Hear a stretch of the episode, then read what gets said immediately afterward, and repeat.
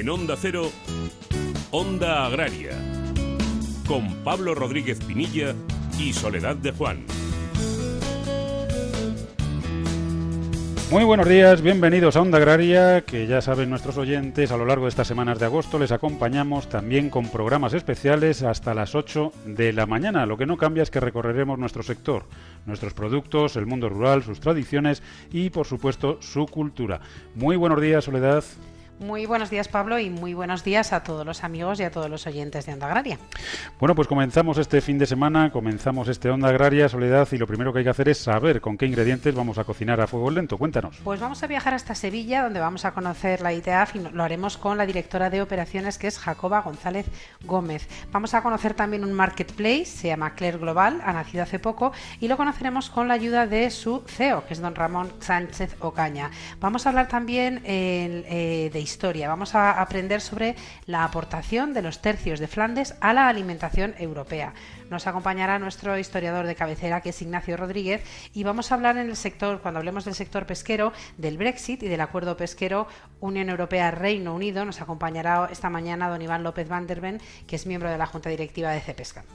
Bueno, por mucho trabajo por delante, como siempre, Soledad, nos queda una cosa que es importante, y es decir, cómo pueden los oyentes contactar con Onda Agraria.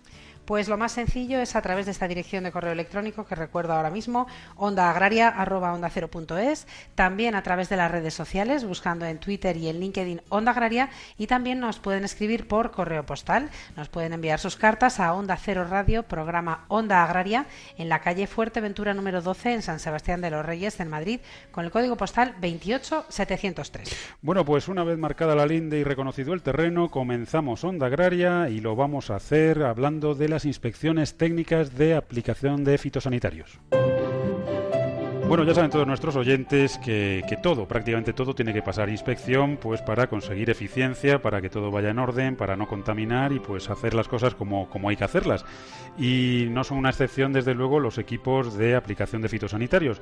Y precisamente de esas inspecciones vamos a hablar y lo vamos a hacer con Jacoba González Gómez, que es la directora de operaciones en ITEAF Sevilla.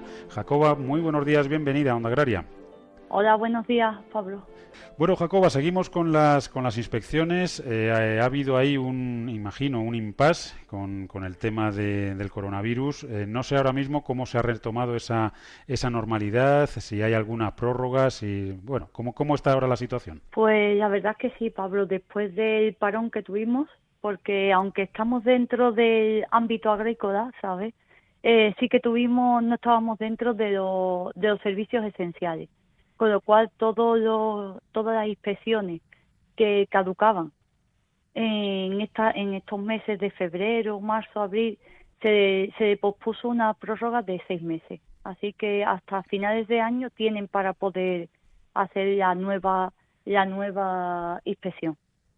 Es decir, que todos los profesionales que, tuvieran que haber pasado la, inspección durante los meses del confinamiento, pues ahora tienen esa prórroga, pueden aplicar, pueden tratar tranquilamente porque están dentro de la ley, no tienen ningún problema. Exacto, lo que no puede ser, porque nos vienen algunos profesionales que tienen de diciembre y quieren acogerse a dos seis meses, no, diciembre, enero es desde, desde que se aplica el estado de alarma, desde el 13 de marzo, es cuando son seis meses. Hola, ¿qué tal? Muy buenos días. Hola, buenas, eh, yo, te quería preguntar, bueno, para las personas eh, que no conozcan muy bien cómo funciona esto, ¿en qué consisten estas inspecciones técnicas? ¿Qué parámetros son los que se valoran? Pues lo primero que tiene que estar el equipo es inscrito en el ROMA, que el ROMA sería el registro oficial de maquinaria agrícola. Y es verdad que en ese digamos, ese primer paso es donde más demanda hemos tenido una vez el parón este de por el estado de alarma. Digamos que los agricultores lo primero que han querido pasar la ITA, pero claro, el paso primero es estar inscrito en el Roma, ¿vale? Y una vez que tienes Roma, nos, nos pedirían cita y ya ahí es cuando durante una semana, diez días, nosotros le concertamos la cita. Concertamos cita y ya vamos al punto, mm, tenemos una unidad móvil que nos desplazaríamos a la finca, y en la finca ya verificaríamos lo que serían parámetros que serían para mm, mm, digamos de protección al agricultor o al aplicador como serían trócola dispositivos que pudieran hacer daño en sí al agricultor y después miraríamos lo que serían parámetros hacia el medio ambiente y hacia el cultivo. ¿Con qué periodicidad hay que pasar estas inspecciones? serían, serían tres años y agricultor particular sería cinco años. Pero desde enero del 2020 ya todos los equipos tres años. Con lo cual ahora mismo es más fácil, todo el mundo tres años. ¿Este, este tipo de, inspecciones y estos plazos eh, son similares en el resto de países de la Unión Europea? ¿Está reglamentado de alguna manera desde Bruselas o no? Sí, sí, sí, es normativa europea. De hecho, la directiva se, es desde Europa y entonces todos los países miembros, tres años, todos. ¿Y cómo estamos de cumplimiento los españoles? Pues regular, ahí estamos un poquito cojos y entonces sí es verdad que hemos dado un poquito, mm, estábamos mal, pero ahora estamos ya regular. Bueno, vamos mejorando, vamos mejorando. Vamos mejorando, exacto. Eh, la normativa se, se rige desde el 2016, noviembre, 26 de noviembre de 2016, todos los equipos tendrían que tener la ITA pasada. ¿Qué ocurre? Que aquí no se aplica hasta casi finales del 17 se empieza a aplicar, cuando los países miembros, sobre todo los de los nórdicos como siempre, pues ya estaban todos al día con sus maquinarias. Es verdad que a fecha de hoy ya vamos casi un 60%, pero claro, es, que han pasado ya casi 4 o 5 años que vamos a cumplir y, vamos con un 60%, pero bueno. Eh, Jacoba, eh, ¿qué es lo que nos cuesta más eh, tener en orden? O sea, eh, ¿en qué fallamos más cuando llevamos nuestra, o cuando se hace la inspección del equipo de aplicación de fitosanitarios? ¿Qué es lo que habitualmente le falla a un porcentaje muy alto de los equipos? La mayoría de los equipos lo que llevan mal es el manómetro lo que sería para regular la presión, el agricultor está acostumbrado a ir en una marcha, lo que sería un sentido de marcha, y, un sentido de giro de ventilador o de apertura de boquilla. Entonces, con esos dos parámetros que ellos controlan, entre comillas, pues creen que están haciendo la aplicación exacta y necesitan de otro parámetro que sería la presión. Entonces, lo que serían los manómetros no suelen tenerlo en orden y ya con se les da formación e información para que controlen también lo que sería la presión de trabajo, que es muy importante. Bueno, pues la verdad es que es interesante saber en, qué fallamos más a menudo para, para tratar de, arreglarlo. Eh, Jacoba, si, si algún productor, si algún agricultor no quiere, aunque lo tenga en vigor y esté legal, pero no quiere esperar hasta final de año y, quiere eh, hacer la inspección ahora, ¿sí podría hacerla? Sí, sí, eh, vamos, es uno de los, los casos más frecuentes, Pablo, porque aunque al agricultor le cumple en febrero, marzo, abril, estamos teniendo un desbordamiento de trabajo porque la mayoría de ellos, una vez que se ha abierto, digamos, que se puede ya dar cita y ir a trabajar, ellos quieren tener ya su, todo lo que sea su documentación en orden. Entonces estamos desbordados, la verdad, de trabajo, porque todo, aparte de los que cumplen, el atraso que llevamos de estos tres meses. Entonces, no está todo el mundo esperando, bueno, como tengo hasta diciembre, porque también muchos agricultores, aunque le, decimos, puede esperar usted seis meses, pero ellos quieren porque no sabemos, o sea, el miedo que tenemos todos, ¿no? Que no sabemos qué va a pasar. Entonces quieren tener ya sus papeles en regla, tenerlo todo por si acaso otra vez tenemos que cerrar, pues tener ya ellos su documentación que esperemos que no sea así, Jacoba, pero bueno, es verdad que la incertidumbre la tenemos y al final pues dices, oye, lo dejo ahora todo arreglado, los papeles en regla, ¿qué sucede si no lo hacemos? Eh, o sea, ¿qué sucede cuando esta maquinaria no pasa la inspección?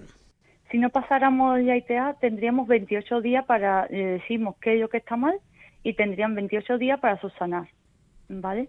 En esos 28 días deberían de cumplir, si no esa máquina se quedaría, digamos, inutilizada. Inutilizada, claro. Exacto.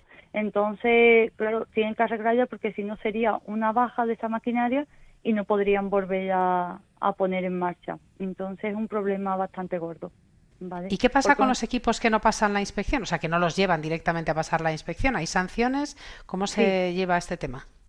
Pues las sanciones están, vamos, también a la orden del día y hay sanciones más pequeñas, pero según donde, pero las sanciones las está aplicando el SEPRONA y hay algunas de a lo mejor de 300, de 600 y hemos visto hasta de 6.000, verdad. Entonces, que se dice pronto, ¿eh? Sí, entonces es una cosa que la inspección cuesta de 80 euros más o menos aproximadamente a 100 euros si es una máquina más pesada, ¿vale? Entonces, y tienes una, una validez de tres años que al final divides esos 80 euros en tres años, que es actualmente, y son 20 euros y pico por lo que estás en regla. Estamos hablando de sanciones muy potentes. Entonces la mayoría de los agricultores sí que están haciendo por tener toda su documentación y también por tener la, máquina en regla porque las aplicaciones son más eficaces, son más eficientes, al final pues tratamos mejor nuestros cultivos, contaminamos menos al medio ambiente. Entonces es un cúmulo de cosas que el agricultor al final se conciencia y, y sí que sí que se están haciendo bastantes inspecciones. Después también el tema de la PAP, si no tienes ya, ya ITEA de tu maquinaria, también hay lo que sería reducción, en lo que sería la subvención de casi un 30%. También para normativas global de gas es uno de los requisitos mayores para pasar la, lo que sería la certificación global de gas. Si no tienes ya ITA, es un requisito mayor que no cumple. ¿Vale? Entonces, al final hay una serie de parámetros que el agricultor también los conoce y debe de, de pasarla. Bueno, Jacoba, dinos un, truquillo para, para, todos los oyentes para que sea más fácil, algún truquillo que tú sepas que funciona para que pasen mejor las inspecciones. Bueno, lo mejor de todo es una vez que nos piden cita a ITEA Sevilla, nosotros pasamos lo que sería una pre-ITEA, que sería una serie de parámetros que vamos a mirar y cómo lo vamos a mirar, para que sea mm, cuando el agricultor venga sea lo más sencillo posible. Pues si el manómetro tiene que tener una carcasa de un tipo, si la trócoda tiene que tener una protección especial, todo lo que serían tapaderas, filtros, se lo explicamos todo detalladamente. Entonces, una vez que el agricultor sigue todo eso, digamos, esas indicaciones, esos pasos, después la, la ITA oficial súper fácil. Casi todos los agricultores de un 90 o un 95% suelen pasar ya en primera inspección. Y si no, en segunda inspección, ese 5% que estamos hablando de que serían esos 28 días, eh, solucionar el problema que tenga y volver ya a pasar, simplemente. O sea que no es tan difícil.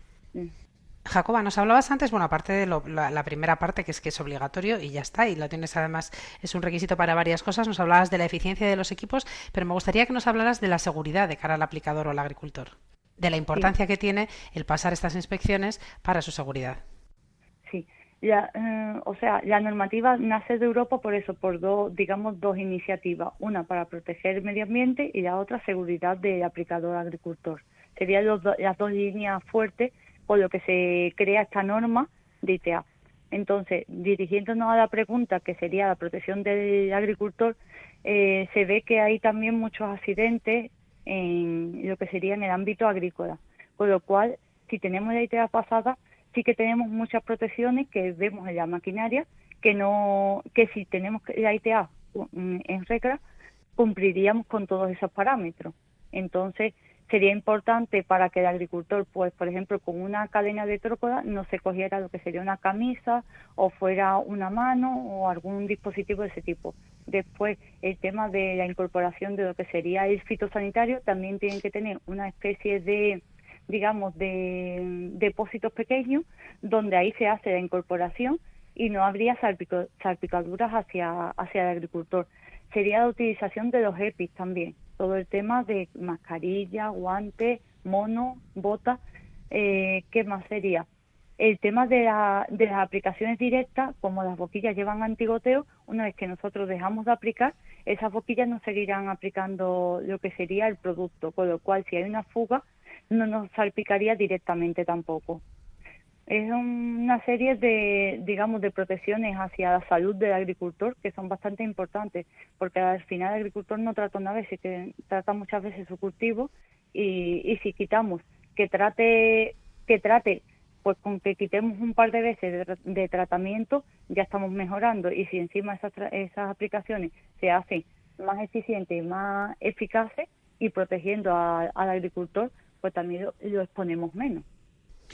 Bueno, la verdad es que hay veces que pensamos que, estas inspecciones son capricho de, la Administración y es obsesión por recaudar dinero y la realidad es que al final los, realmente beneficiados de todo esto somos nosotros mismos, con lo cual yo creo que hay que hacer un, pequeño esfuerzo, aunque nos dé pereza, y, pasar las inspecciones y tener todo eso en, regla. Jacoba, directora de operaciones en ITEAF Sevilla, muchísimas gracias por, habernos acompañado y que, bueno, pues que os desahoguéis un poquito con ese trabajo que tenéis de inspecciones.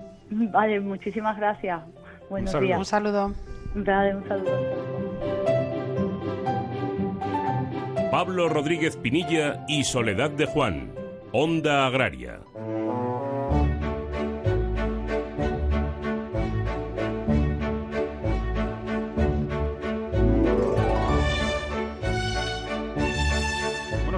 Ritmo de vals nos vamos a ir ahora a caminar y lo hacemos por la red de caminos naturales del Ministerio. Llevamos todo el mes de, de agosto insistiendo y vamos a seguir insistiendo porque eh, la verdad es que es una auténtica maravilla, es un patrimonio que tenemos que aprovechar, que disfrutar y que conocer.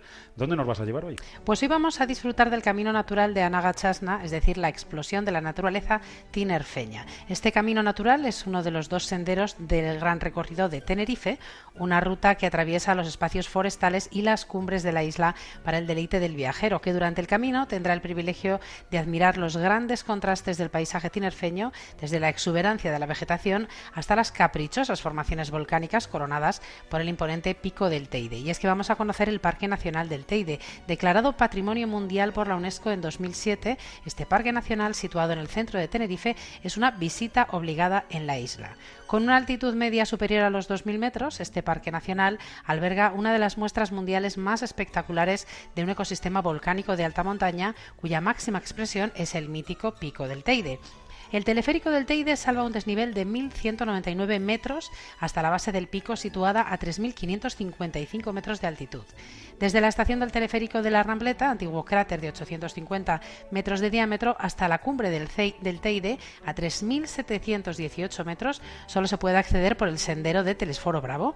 Para ello es imprescindible disponer de un permiso que se puede solicitar online o en las oficinas del Parque Nacional. Bajo la sombra del pico se encuentran los caminos al Mirador de la Fortaleza y al Mirador del Pico Viejo. Desde el camino del Mirador de la Fortaleza se eleva el sendero por una empinada ladera del Teide que conduce hasta su mítico cráter de 80 metros de diámetro, desde donde se pueden divisar todas las islas del archipiélago canario. El Parque Nacional destaca por su singularidad volcánica y biológica, con una flora rica en endemismos y monumentos geológicos asombrosos, como la grandiosa caldera de forma elíptica, una de las más grandes del mundo, con 16 kilómetros de eje mayor, en cuyo interior se formó el estratovolcán y que marca el límite natural del parque. Las distintas erupciones del volcán marcaron el relieve del suelo. A los pies de la pared del circo se encuentran las denominadas cañadas del Teide, planicies sedimentarias de color amarillo claro que sorprenden por sus enormes ríos de lava petrificada y donde se acumula gran cantidad de material erosionado. La variedad de conos volcánicos, cráteres, chimeneas, roques, cenizas y coladas de lava se extienden por las más de 18.900 hectáreas de este parque nacional y constituyen un extraordinario paisaje de colores y formas que no deja indiferente a ningún visitante, Pablo. Bueno, la verdad es que es un auténtico lujo y, bueno, y seguimos insistiendo, es un verano para hacer turismo nacional, para ayudarnos unos a otros y de paso por disminuir un poquito el riesgo que siempre tiene el que te pille una situación de estas fuera de, fuera de casa. Así que es un momento ideal para, para, visitar, para conocer, para disfrutar de estos parques y de estos caminos, ¿no? Ya saben que pueden hacerlo, pues eh, coger toda esta documentación y elegir el camino que quieren conocer en la página web del Ministerio de, Agricultura, en en desarrollo rural creo que están metidos, pues ahí eh, consultan y si quieren también hacer lo que son de los románticos que les gusta la documentación en papel, pues tienen también unas, unas, unas guías, unos libritos de los distintos caminos, de las distintas zonas que son espectaculares. O sea que tienen, ya no tienen excusa, tienen que, que conocer estos caminos, tienen que disfrutarlos y sobre todo la ventaja de que pueden hacerlo en familia, con todo el mundo, hay distintas dificultades y merece la pena desde luego ir a conocerlos. Onda Agraria, Onda Cero.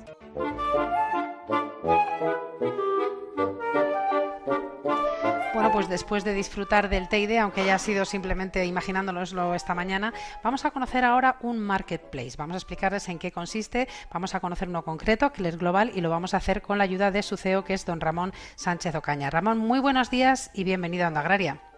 Muy buenos días. Queremos conocer esta, esta, plataforma, pero lo primero de todo, a lo mejor explicar a nuestros oyentes qué es un marketplace, esta herramienta en qué consiste.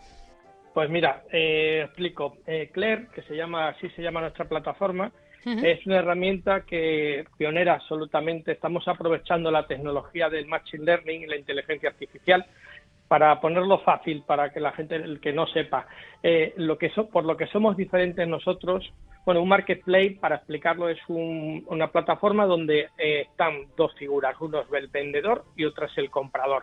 Entonces eh, se, se sujetan digamos está formada por productos donde entran unos a comprar y otros a vender. Es como un mercado un supermercado virtual no Eh, ¿Por qué es diferente Claire? Porque, porque somos pioneros en aplicar la tecnología, una tecnología que ya habréis oído que está muy de moda ahora, que es el Machine Learning, la inteligencia artificial. Se está aplicando a muchas partes ya de la ciencia, con la medicina, con, muchísimo éxito. Y nosotros somos los primeros en aplicarlo en la, a nivel mundial en el mercado, en el mercado agrario y en el mercado de, de alimentación. Estamos ya funcionando desde el mes de enero eh, ya en desarrollo, ya tenemos 600 empresas de 46 países funcionando, que ya están ah, poniendo sus productos y ya está funcionando, y queremos aplicar esto a la, al mundo agro. ¿Por qué es diferente? Como decía antes, porque eh, se produce la automatización del sistema. Eh, cuando hay un marketplace muy grande, hay mucho producto, eh, es muy difícil gestionarlo. Nadie, nadie al final sabe lo que ha puesto uno meses atrás y la, gran diferencia es que, eh, que, Claire sabe lo que quiere cada persona, cada empresa y lo que busca y, y conoce, tiene, sabe las tendencias de cada uno. Entonces automatiza todos esos procesos. Pues imagina, lo pongo en el mundo agro para esto es un programa agro, lo estamos desarrollando ya para empezar a funcionar dentro de un mes aproximadamente. En el mundo de la alimentación ya estamos, pero en el mundo agro vamos a estar en un mes. Es muy sencillo, imagínense que mm, los agricultores ponen sus productos a vender, eh, los ganaderos ponen sus productos, sus animales vivos, somos pioneros, no hay, no existe en el mundo ahora mismo una plataforma de animales vivos, un marketplace con, con machine learning y qué pasa que que cada, con una PDA que todo el mundo, todo agricultor y ganadero tiene, tiene en la mano, tiene, eh, puede hablar a Claire y decir, Claire, quiero vender este producto, Claire, quiero comprar, y el robot se ocupa de comunicar a todos los usuarios los intereses de cada uno. Entonces, eh, se produce la automatización, eso mm, tiene una efectividad muy grande, porque nadie es capaz de estar haciendo miles de llamadas como puede hacer un robot. Entonces, eso es lo que hace que vamos a modernizar, digamos, a, la agricultura, lo que es el comercio, aparte de lo que supone saltar la cadena de intermediarios, que es lo más importante y lo, lo mejor que puede pasar hoy en día. La, la, agricultura, el gran problema que tiene ahora mismo es que eh, hay mucho intermediario que encarecen los precios y no el agricultor y el ganadero, que es el que tiene que percibir el dinero, no, eh, no tiene un precio justo. ¿no? Entonces, eh, ¿qué, ¿qué va a hacer CLE? Romper barreras romper barreras de, eh, transaccionalmente la información porque se publica el precio en el muro y el que quiere comprar entra y ve directamente y ve. Y entonces por ejemplo nos podemos convertir en la lonja de verdad de referencia de animales de precio de, ovejas de cerdo de gallinas de, todo no porque eh, los precios son transparentes y, y entran en competencia los compradores. Y ya no solo está el ganadero vendiendo al tratante local, sino que puede comprarle cualquier tratante o un matadero directamente, que son los que están registrados en el marketplace actualmente, y comprar directamente al ganadero. Entonces estamos saltando cadenas de intermediación. Estamos dándole una herramienta muy potente de comunicación al agricultor y al ganadero. Un ganadero le puede comprar a un agricultor el cereal, por ejemplo directamente a través del marketplace. Distintamente, el robot genera la pastura pro forma, le cierra la transacción, toda la comunicación, le organiza todo. ¿eh? Incluso, incluso mm, poder hacer una central de compra entre todos los agricultores y los suministradores de productos hacer, eh, hacer una fuerza de compra y comprar directamente los abonos, los suministros, los, fitosanitarios, todos se pueden comprar. O sea, creamos un ecosistema inteligente donde se beneficia el agricultor y el ganadero de la, de la transparencia y de la automatización del sistema. Entonces, por eso, perdón. No, no, iba a preguntar que qué requisitos tiene que cumplir ese agricultor o ese ganadero que nos está escuchando y, bueno, no sé si requisitos en cuanto a, tamaño de su explotación, en cuanto a, tamaño de la venta o compra que haga. ¿Cuáles serían los requisitos que, pues necesita la persona que nos está escuchando ahora mismo para entrar en este marketplace en Claire y, bueno, para beneficiarse de sus pues, servicios? para entrar en Claire.global únicamente no se necesita más que tener un ordenador o un teléfono móvil con, internet, una PDA, tenemos una aplicación desde el móvil y esto está pensado para, para el pequeño agricultor y para el grande, está pensado para ayudar a todos. Al final, o sea, requisitos ninguno porque la entrada, el registro es gratis completamente, eh, únicamente eh, se paga un porcentaje de la venta, el, el que vende, el 1%, cuando vende, si no, no se paga absolutamente nada. O sea, es gratis, un ganadero puede tener su ganado puesto para vender ahí, la, expuesto, o un agricultor puede poner sus productos para venderlo exactamente. Incluso tenemos un apartado de B2C que es para venta a particulares, en el que un ganadero, también un agricultor, perdón, puede vender sus productos, sus cebollas, sus patatas en la misma provincia a particulares. La, herramienta eh, permite vender entre empresas, pero también permite vender a particulares del área, digamos, por, local, lógicamente por tema de logística, para, para que salga rentable, ¿no? Pero, pero te permite, pero es, gratis el registro, es gratis el permanecer y tener el catálogo e incluso ver todos los precios, sirve de referencia. Es muy importante que un ganadero de, de, de, Plasencia, por ejemplo, sepa lo que, cómo están las vacas eh, en Lérida o, o viceversa, que, o Andalucía o Cuenca, que todo el mundo, que no haya que no haya posibilidades de que unos puedan vender más baratos que otros, ¿sabes? Que, eh, tengan un conocimiento del mercado. Eh, Ramón, me imagino que, una vez que se lleva a cabo una, una venta, se llega a un acuerdo, eh, todo se formaliza con un contrato. O sea, el contrato entiendo que hasta ah, incluso automáticamente se, se formaliza y, y, se queda todo, digamos, con luz y taquígrafos. Correcto, correcto. Mira, esto es perfecta la pregunta porque eh, lo que hace Claire es que se abre una negociación. Cuando entra una persona a comprar, quien sea, eh, se establece una negociación, queda digitalizada esa, esa negociación, queda encriptada dentro de Claire para que no haya ninguna duda. Eh, cualquier cualquier duda, Claire actúa como tercera persona, como como juez, de, digamos, de, parte, y queda digitalizado y automáticamente eh, se genera una proforma mm, invoice con el logo del vendedor, si lo tiene, si no, no, hace falta, y esa factura proforma se firma por parte del comprador eh, eh, y se, una firma encriptada digital. Con lo cual, y eso es un contrato, eso es un contrato entre partes, donde van todas las condiciones, venta del producto, fecha, producto, kilos, precio, eh, términos de carga, Incoter, ahí donde va todo, eso es un contrato en toda regla. Eso es lo que nosotros generamos, favorecemos que se haga toda la transacción. Ahora estamos también trabajando para dar otros servicios automáticamente a medida que se cierra la transacción, otros servicios como un seguro de riesgo mm, puntual para cobrar, hacer un factoring, un cambio de divisas, eh, recomendar logística, un transporte, porque a través de API, que son, digamos, interconexiones de, sistemas, de ordenadores, se pide precio a las distintas eh, compañías de transporte para ese, para ese transporte en, en, concreto, como ya tiene todos los datos, y le da toda la serie de ofertas, con lo cual está ahorrando mucho tiempo al usuario y le está ahorrando dinero porque le está dando un abanico de posibilidades al final. O sea, al final tú si tienes mucha información sobre un producto o sobre servicios, pues cuanto más tengas, más posibilidades tienes, más competencia, más, más posibilidades tienes de coger lo más barato, de coger la mejor opción.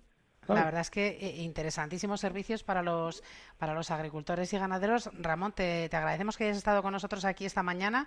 Claire.global, más fácil imposible y, ahí esperemos que sea de utilidad pues para los hombres y mujeres del campo. Ramón, muchísimas gracias y hasta otro día. Muchísimas gracias a vosotros. Bueno, la verdad, Soledad, es que al que no le gusten las nuevas tecnologías o, o no se apañe con ellas, más vale que se vaya apañando, porque ya, no es que sea el futuro, es una realidad, es un presente que se ha acelerado con todas las necesidades eh, creadas durante el confinamiento. ¿no? solamente incluso las personas desde casa han tenido que comprar, personas que, que, no estaban acostumbradas a utilizar el comercio online, pues lo han utilizado, ha funcionado bien y a partir de ahí ya no abandonas esa, esa experiencia muchas veces. Bueno, la verdad es que se moderniza el, el campo, y, pero siempre miramos para atrás, siempre estamos pendientes de lo que ha, de lo que ha sucedido porque hemos aprendido de todo ello. Como por ejemplo de cómo los faraones domesticaron ya el trigo. Sí, es que hoy aparte de nuevas tecnologías, Pablo, vamos a hablar también mucho de historia. En esta noticia, por ejemplo, estamos, eh, lo que recogemos es un equipo internacional con participación española, es así, que ha secuenciado el genoma de una muestra de trigo egipcio de 3.000 años de antigüedad. El análisis de ADN de este cereal antiguo demuestra que los humanos ya lo habían sometido a un proceso de domesticación en el año 1000 a.C.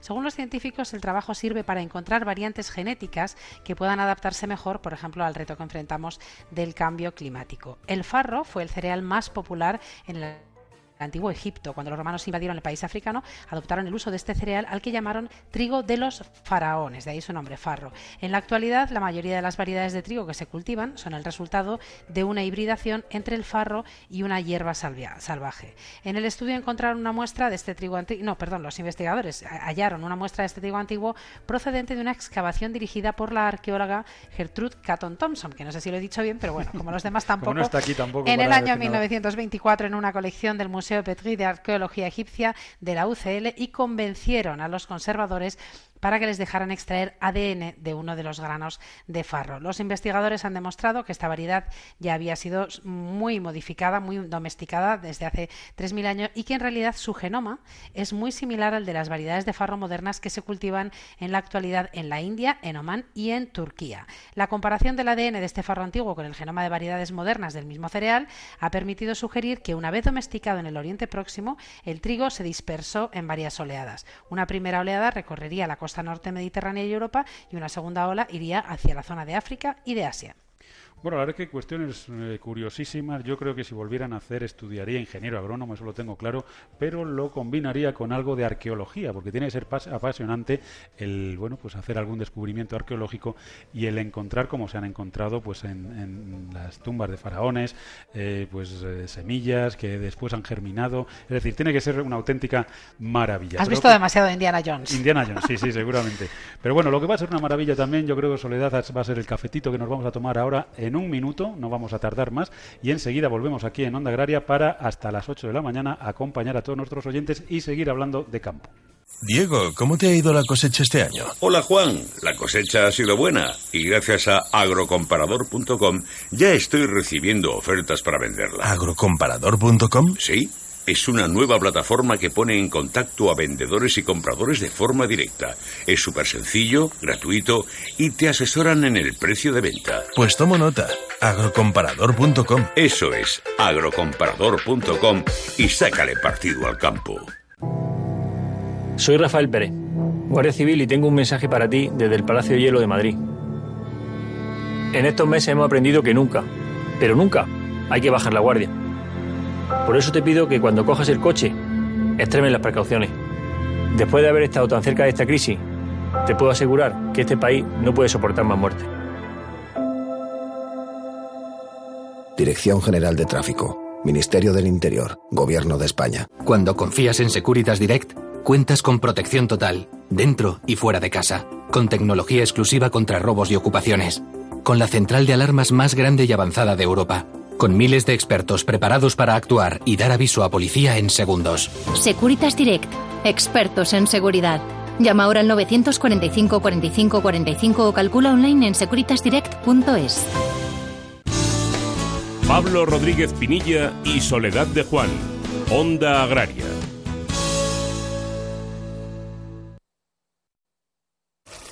En Ahorra Más podríamos ayudarte a preparar la comida, pero se nos da mejor ayudarte cuando más lo necesitas, con nuestras ofertas especiales juntos contigo. Grandes descuentos nunca vistos. Como la lubina de ración, que puedes llevarte por solo 6,98 euros el kilo. Ahorra Más, lo bueno empieza aquí. 98.0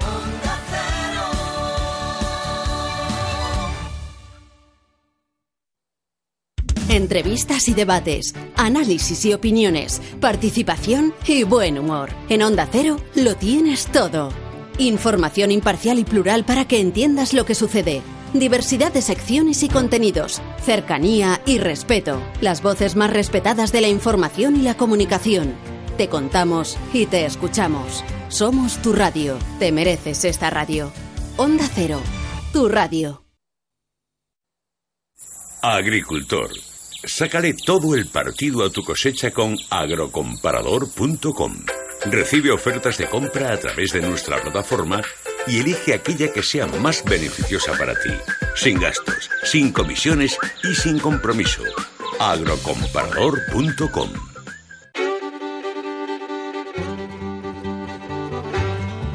Pablo Rodríguez Pinilla y Soledad de Juan. Onda Agraria.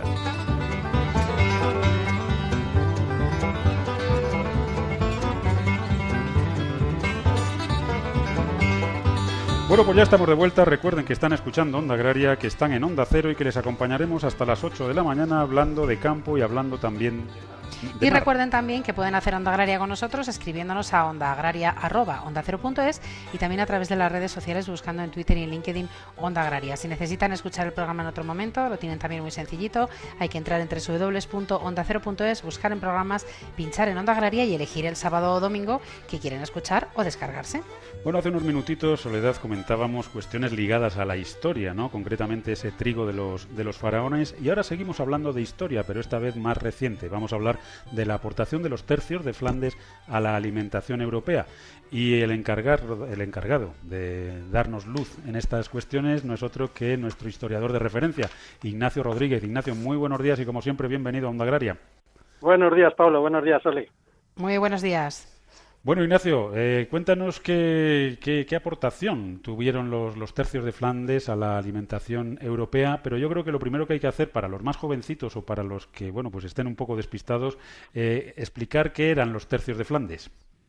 Bueno, eh, los tercios de Flandes para los europeos de su tiempo, sin ningún tipo de dudas, fueron durante más de 150 años, entre 1534 y finales del siglo XVII, pues los tercios españoles, las mejores unidades militares del mundo.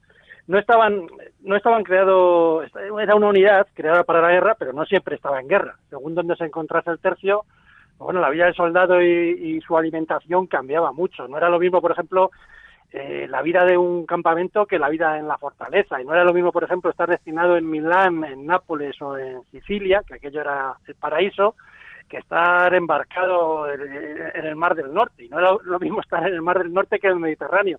Es que además, bueno, de Italia a Flandes o de, Filipinas a, México, los tercios españoles combatieron por la monarquía hispánica en todo momento, pues bueno, con un valor y una bravura sin igual, ¿no?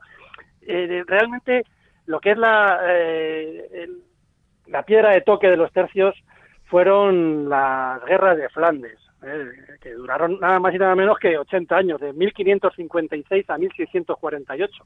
¿eh? ¿eh? fue el tiempo que tardaron las 17 provincias de los Países Bajos en, independizarse de, España. Eh, se les comparaba casi, por, bueno, pues lo que eran las legiones romanas modernas y fueron, bueno, pues ejércitos multinacionales, porque allí podías encontrar españoles, italianos, alemanes, suizos, ingleses, escoceses, irlandeses, únicamente eh, tenían, eran hombres de honor, leales al rey de España, y únicamente les unía una cosa que tenían clara, que era la, la fe, la fe católica. Eh, eh, los tercios los crea Carlos V y un poco sobre el papel, cada tercio estaba conformado entre 2.500, 3.000 soldados y se distribuían en 12 compañías de 250 soldados cada una. Y el secreto del éxito, esencialmente, y la movilidad que tenían eh, se acompañaba porque eh, hicieron una cosa muy novedosa, que fue unir la pica, que era un arma blanca, con el arcabuz, que era un arma de fuego. Entonces, bueno, eh, destacaron una cosa curiosa al comentar que era la en, ataque destacaban por una disciplina férrea y luego un arrojo desmedido era era una cosa que no tenía no tenía comparación y llamaba la atención a mí por lo menos me llamaba la atención el, severo control que se hacía sobre la ruptura del silencio, porque tanto en marcha como en ataque, los tercios marchaban y atacaban siempre en silencio, únicamente con el, con el redoble del tambor. Imaginaros el, efecto sobre el enemigo, era una cosa, bueno, pues aterradora, ¿no? Ignacio, eh, ¿qué era el camino español? Pues mira, el camino español eh, Dentro de la historia de los tercios, lo que es la logística y la provisión de alimentos para los tercios fue un problema permanente eh, para España. Hay que tener en cuenta que inicialmente estas tropas, bueno, pues acampaban donde les venía en gana.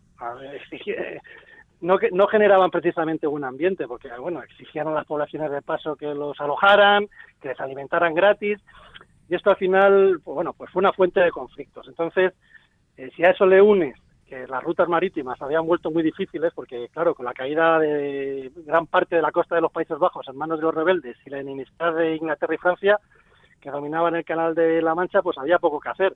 Entonces España, para remediar esta situación, pues decide llegar a Flandes, pero siempre por tierra, a través de lo que se conoce como el Camino Español. Este camino, eh, logísticamente, fue una hazaña, porque su organización era, era bastante complicada. Era un pasillo logístico que unía el Mediterráneo con los Países Bajos a través de territorios de, pues, de los actuales países de Italia, Suiza, Francia, Alemania, Luxemburgo o Bélgica, pues eran mil kilómetros desde que desde que desde Milán hasta los Países Bajos. Era un, era un pasillo donde todas las necesidades de los tercios estaban previstas y cubiertas, desde alojamiento hasta, hasta lo que es eh, el aprovisionamiento. Había etapas donde los reclutadores militares, que eran los intermediarios entre el ejército y el recluta, pues eh, se preocupaban y ponían a punto, alimentaban al, al soldado y con la figura ¿eh? dentro de la alimentación de, los tercios de lo que eran los vivanderos. Los vivanderos estaban obligados a disponer de carne en salazón, garbanzos, lentejas, vino,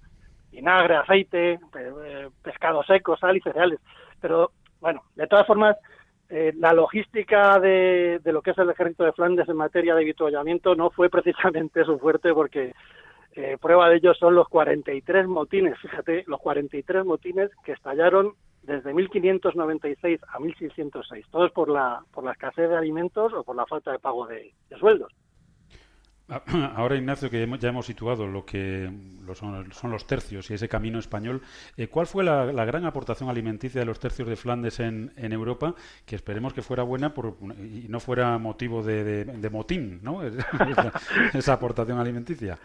Pues mira, Pablo, si los tercios de Flandes fueron el arma más letal ¿eh? y engrasada del rey de España en Europa, hay que debérselo a su alimentación. ¿eh? O sea, el éxito principal fue la alimentación. La alimentación no es que fuera muy variada ni muy abundante, pero hay que tener en cuenta que entre un poco de pan duro, un poco de pescado en salazón y un poco de carne, pues oye, iba también nuestro gran protagonista, que era la patata. ¿eh? Los primeros que introdujeron en Europa la patata como alimento masivo fueron los soldados de los tercios. Y gracias a ello, que eso no se les reconoce, ¿eh? gracias a ello, solamente se ve la parte mala de los tercios, los motines, los asaltos. Pero nadie habla que gracias a los tercios ¿eh? se salvaron millones de vidas, sobre todo en, épocas de pésimas cosechas, porque introdujeron, que bien, que además de la patata, introdujeron el tomate, el chocolate a la taza, pero, pero como la patata no hubo, no hubo nada igual. Por el, eh, llamativamente, si te lees las crónicas antiguas, eh, durante el siglo XVI la patata no, no, la llamaba, no le llamaba la atención a nadie, no, no, no gustaba. La trajeron de América los españoles, junto con otros alimentos raros, pero no gustaba en España y en, Europa mucho menos, porque la consideraban insípida y, estaba, y la población, pese a conocerla, pues no la consumía. Pero sin embargo, los tercios de Flandes eh, pues encontraron en la patata la planta perfecta, porque era un, un alimento que aguantaba bien el, una planta que aguantaba bien el clima duro del norte de Europa, crecía rápido, daba abundante fruto y además, pues lo mejor de todo, que era muy barata y saciaba, saciaba las tropas. Ya, bueno, los, lugareños de todo lo que es el, camino español, o sea, lo que es el norte de Italia, parte de Alemania y Austria, Bélgica, Luxemburgo, vieron durante años, pues como que, los soldados de los tercios que transitaban hacia Flandes comían este alimento y, pero no se animaban a, probarlo. Entonces, eh, aunque los holandeses, por ejemplo, se resistieron, igual que el resto de europeos, eh, ya sabéis que el hambre al final apremia. ¿eh? Y la necesidad que abrió la patata el mercado holandés fue el asedio de Leiden, que fue un asedio muy duro.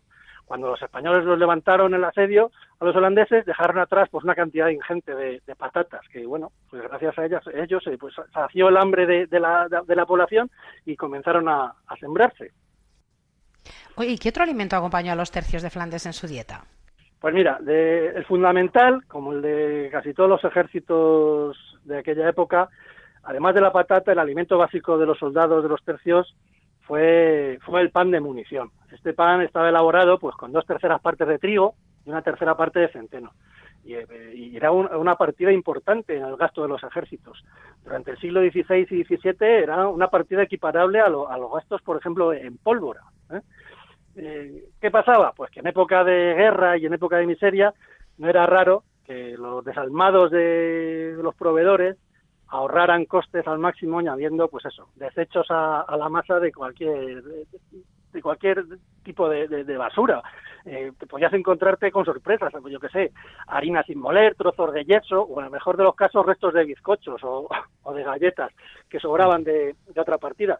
Fíjate si era importante dentro del valor que tenía el, el pan, el pan, este tipo de pan de munición, dentro de las ordenanzas del gran capitán, que el soldado debía estar capacitado para hacer él mismo su propio pan eh, a partir del grano de la harina. Y curiosamente, se está recuperando, especialmente en Galicia, se está recuperando en algunos pueblos, eh, por ejemplo en Porriño, donde se ha eh, reinventado y devuelto a la mesa con el mismo sabor y los mismos ingredientes que tuvo en el siglo XVII este pan, este pan de munición. Me imagino que el, nombre de pan de munición es porque cuando se ponía duro lo utilizaban también para... para... exactamente, Yo creo que tiene, yo creo que tiene ese significado, Bueno, bueno, nos queda, nos queda apenas un, un minutito, Ignacio, eh, pero sí que nos gustaría, eh, pues ya sabiendo que la patata pues fue una de las grandes introducciones alimenticias de, de los tercios, eh, ¿cuál, ¿cuál era la receta estrella de los tercios de, de, Flandes? Bueno, sin lugar a dudas, el plato estrella de los tercios fue la olla podrida. ¿eh? La olla podrida. Que tampoco se eh, esmeraban mucho con los nombres, ¿eh? no, pero ahora te explico. Ahora te explico, ahora te explico el significado y por qué se decía eso.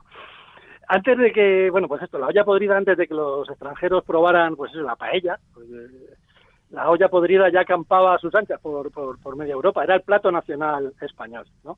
Y era un plato ya muy antiguo porque ya existía en la gastronomía española de la Media dentro de lo que eh, conocemos como la familia de, los cocidos. Era un plato muy fuerte, pensado para el invierno. Eh, generalmente, eh, aunque podías añadirle lo que quisieras, estaba compuesto por alubia, alubia roja, morcilla de arroz, chorizo adobado, productos curados y ahumados, le añadías también costilla, panceta, oreja, morro de cerdo, pezuñas, admitía lo que le echases. Dependiendo cómo se daba la campaña, podías echar una cosa o echar otra. Parece, ¿eh? aquí ya contesto a tu pregunta, parece que el nombre eh, procede de olla poderida, de poderida en el sentido de olla de los poderosos, porque solo los pudientes en aquella época podían acercarse a este plato. Cuando el pueblo pues comía hierbas del campo o verduras, pues se referían a los ingredientes poderosos que daban mucho poder o fuerza. Era un cocido, pues un cocido fabuloso, era una cosa pantagruélica que se identificaba un poco con el poderío de, de la dinastía de los Austrias, ¿no? La olla, pues bueno, el sistema era siempre el mismo, la guisaba, porque los soldados del tercio, generalmente, de los tercios, no guisaban ellos, contrataban a mujeres para que lo hicieran, o lo hacían los pajes. Ellos eran hombres de armas y no andaban, ellos se sentaban a comer. Entonces la olla la guisaba alguna de las mujeres que contrataban, o algún paje y allí no había ni protocolo ni etiqueta. lo que era lo que llamaban la camarada, colocaba la olla en el centro y todos mojaban pan en ella, sacando con la daga pinchaban la presa de carne que hubiera dentro y, todos están felices, ¿no? Para, eh, fíjate si fue importante la influencia de la olla podrida en Europa, que actualmente existen existen guisos que tienen su origen en ella. Por ejemplo, el Hutspot de Leiden, de Holanda, no es más que una variante de la olla podrida española, que con más o menos ingredientes, bueno, pues fue la que mandó en la gastronomía europea durante los siglos XVI y XVII. Y luego hay diferentes versiones autóctonas. Por ejemplo, los suizos de, de Zúrich la asimilan como sopa española, que era un potaje de carnero, ave, verduras y pimentón. En Bélgica le llamaban gachas españolas. Pero vamos, en definitiva, es la misma receta de la que nos habla Cervantes o Calderón en sus obras, pero con, con ya te digo, con variantes autóctonas, ¿sabes? Bueno, pues hasta aquí el ratito que, en Onda Agraria le dedicamos a, la historia asociada a la agroalimentación, en este caso, pues la aportación de los tercios de Flandes a la alimentación europea. Ignacio Rodríguez, historiador de Onda Agraria, muchísimas gracias como siempre por habernos acompañado y hasta otro día en el, que en el que seguiremos hablando de historias ligadas al, sector agroalimentario. Cuando queráis. Un saludo. Un saludo. Pablo Rodríguez Pinilla y Soledad de Juan. Onda Agraria.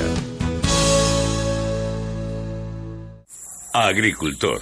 Sácale todo el partido a tu cosecha con agrocomparador.com. Recibe ofertas de compra a través de nuestra plataforma y elige aquella que sea más beneficiosa para ti. Sin gastos, sin comisiones y sin compromiso. agrocomparador.com. Frescalor.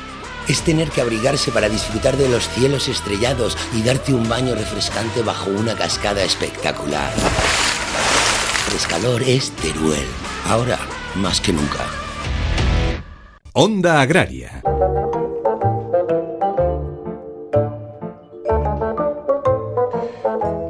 Soledad, pues la verdad es que interesante, ¿no? Las cuestiones que nos enseña la, historia y la verdad es que es otra cuestión que en, España tendríamos que aprovechar, ¿no? Y es la extensísima historia que tenemos y que tendríamos que, en lugar de estar atacándonos por esa historia, disfrutándola y estar orgullosos de, ella. Pero bueno, ahora lo que hacemos es cambiar de tercio y nunca mejor dicho, Soledad, porque seguimos hablando ahora de, campo y lo vamos a hacer de, de la almendra. Si antes comentábamos cómo los faraones domesticaron el trigo, ahora vamos a hablar de la domesticación de la almendra que ha llevado a endulzar su sabor. Sí, la almendra es el fruto seco más consumido del mundo, con una producción anual, Pablo, de más de 7.500 millones de dólares, concentrada en España, California, en Estados Unidos y Australia. Los cultivos de almendros, de gran importancia económica, como decimos, se extienden por cerca de 2 millones de hectáreas en todo el mundo. La domesticación de la almendra se produjo gracias a un cambio de un solo gen, que impide la producción de amigdalina, el compuesto responsable de dar sabor amargo. Pero la almendra, muy apreciada hoy por sus propiedades nutricionales y su aceite, no gozó siempre de la misma reputación. En origen y en estado salvaje, su sabor era amargo y tóxico por la presencia de toxinas vegetales como los glucosidos cianogénicos. En el antiguo Egipto, esa toxicidad también compartida por los melocotones en aquella época era bien conocida porque podía ser mortal para los humanos. Por eso se empleaba para envenenar a los traidores, según quedó reflejado en los jeroglíficos. Fíjate. Griegos y romanos aprendieron además a eliminar el compuesto amargo llamado amigdalina, que libera cianuro tóxico, hidrolizándolo al hervir las almendras. Pero ¿cómo logró la almendra convertirse en el fruto dulce y comestible que comemos hoy? Su domesticación, que se produjo durante la primera parte del Holoceno hace ya unos 10.000 años en Oriente Próximo, permitió la selección de los genotipos más comestibles y menos amargos con origen en los salvajes. Y esta hipótesis ha sido apoyada por evidencias arqueológicas. Ahora la secuenciación del genoma completo de la almendra ha permitido el hallazgo de 28.000 genes y confirma que su domesticación se produjo gracias a un pequeño cambio de un solo gen codificante que impide la producción, como decíamos, de la amigdalina. Donde se demuestra, Soledad, que al final la transformación genética es mucho más antigua de lo que muchos dicen, ¿no? O sea, que al final los alimentos genéticamente van evolucionando y, muchas veces pues, pues ni siquiera con la intervención del hombre, simplemente por, por efecto de, la naturaleza. Interesante esta cuestión también y recordemos que la cuestión de la almendra amarga es muy importante y es un problema enorme para la industria que, trabaja con almendra, ¿no? el encontrar de pronto almendra amarga en esos lineales o en esa pasta que sirve para hacer, por ejemplo, un mazapán, es un auténtico problema porque hay que tirar toda esa pasta ya no, ya no vale. Y, se está haciendo un gran esfuerzo para pues, eh, determinar, localizar y expulsar de, la cadena a esa, a esa almendra antes de que forme parte de, esas masas. ¿no? O sea que es un, un tema muy interesante. Pablo Rodríguez Pinilla y Soledad de Juan. Onda Agraria.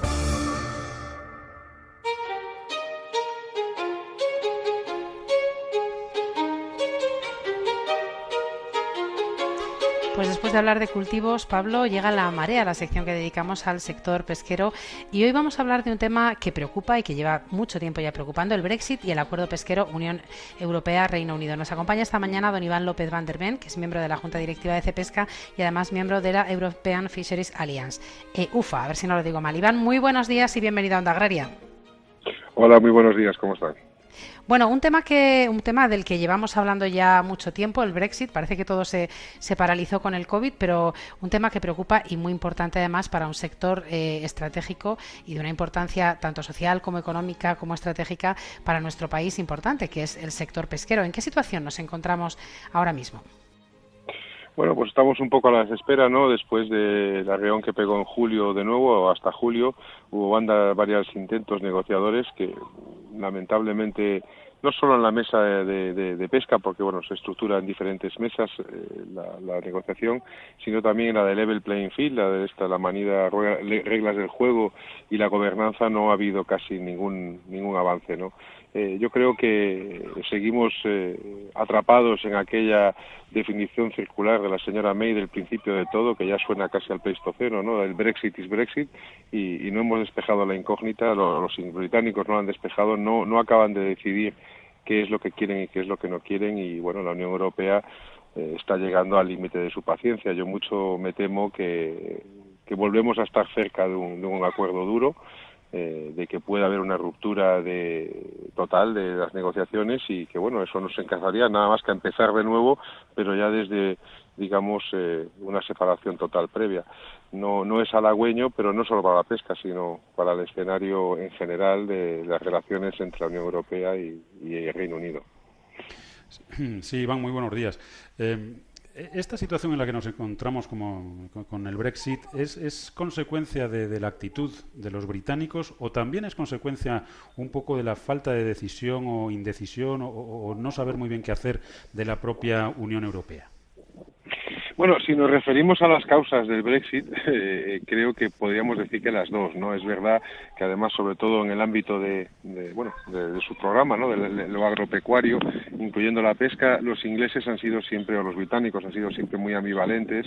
Eh, bueno, en el caso de la política agraria común, ellos están exentos de la misma y reciben un cheque que les devuelve eh, el dinero que ellos contribuyen, ¿no?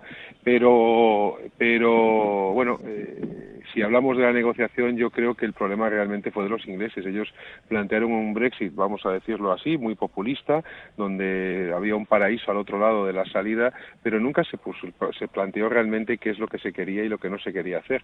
Eh, parecía que ellos creían que la Unión Europea les iba a dar un cheque en blanco y decirles que sí a todo, y esto no es viable, ¿no? Entonces ahora tienen que eh, elegir entre diferentes modelos y se encuentran con lo obvio, que es que la manera más interesante de estar dentro de la Unión Europea es ser miembro.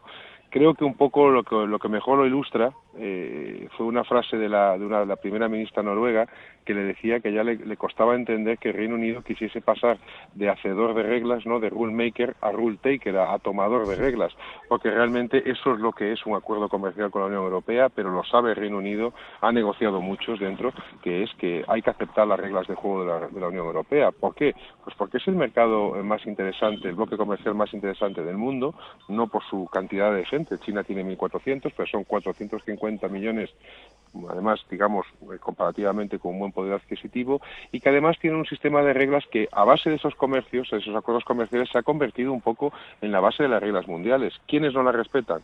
Pues a veces China y a veces Estados Unidos, con cosas como los alimentos manipulados genéticamente, etcétera. Y claro, querer tener un acuerdo que te permita estar a la altura de lo que ya estás dentro y al mismo tiempo poder hacer lo que quieras para poder contentar al señor Trump en esos temas, pues resulta que no es viable si, si la Unión Europea no se vuelve y en esas estamos, esa es la realidad, ¿no? La pesca a veces se lleva un poquito la fama por lo extraño de que salimos en este tema y que se nos ha vinculado, que es verdad, ¿no? Hemos conseguido esa vinculación con el acuerdo comercial, pero la realidad es que la falta de progreso es mucho más evidente en, digamos, en otros temas más oscuros, pero mucho más importantes. Bueno, pues Iván, muchísimas gracias por habernos acompañado esta mañana porque queríamos, bueno, repasar en qué situación nos encontramos. Ya decimos que es un tema del que llevamos meses y meses hablando y me parece que todavía nos queda y es un tema importante para nuestro sector pesquero, para todo nuestro sector agroalimentario y para la Unión Europea. Muchísimas gracias, como te decía, por haber madrugado esta mañana con nosotros y hasta otro día. Gracias a ustedes. Muchísimas gracias.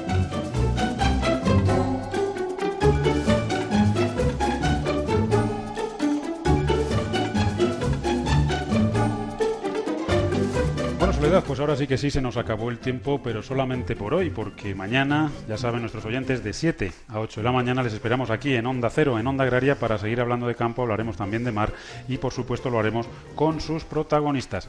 David Peñalba estuvo en el control técnico a los mandos de la cosechadora. Soledad, que pases un buen sábado y hasta mañana. Hasta mañana a todos. Ya saben que Onda Agraria es el programa para los que trabajan en el campo y para aquellos a los que les gustaría hacerlo. Nos vamos y recuerden que estén donde estén, díganlo, yo escucho Onda Agraria. Les esperamos mañana domingo de 7 a 8 de la mañana aquí en Onda Cero para seguir hablando de campo y de mar.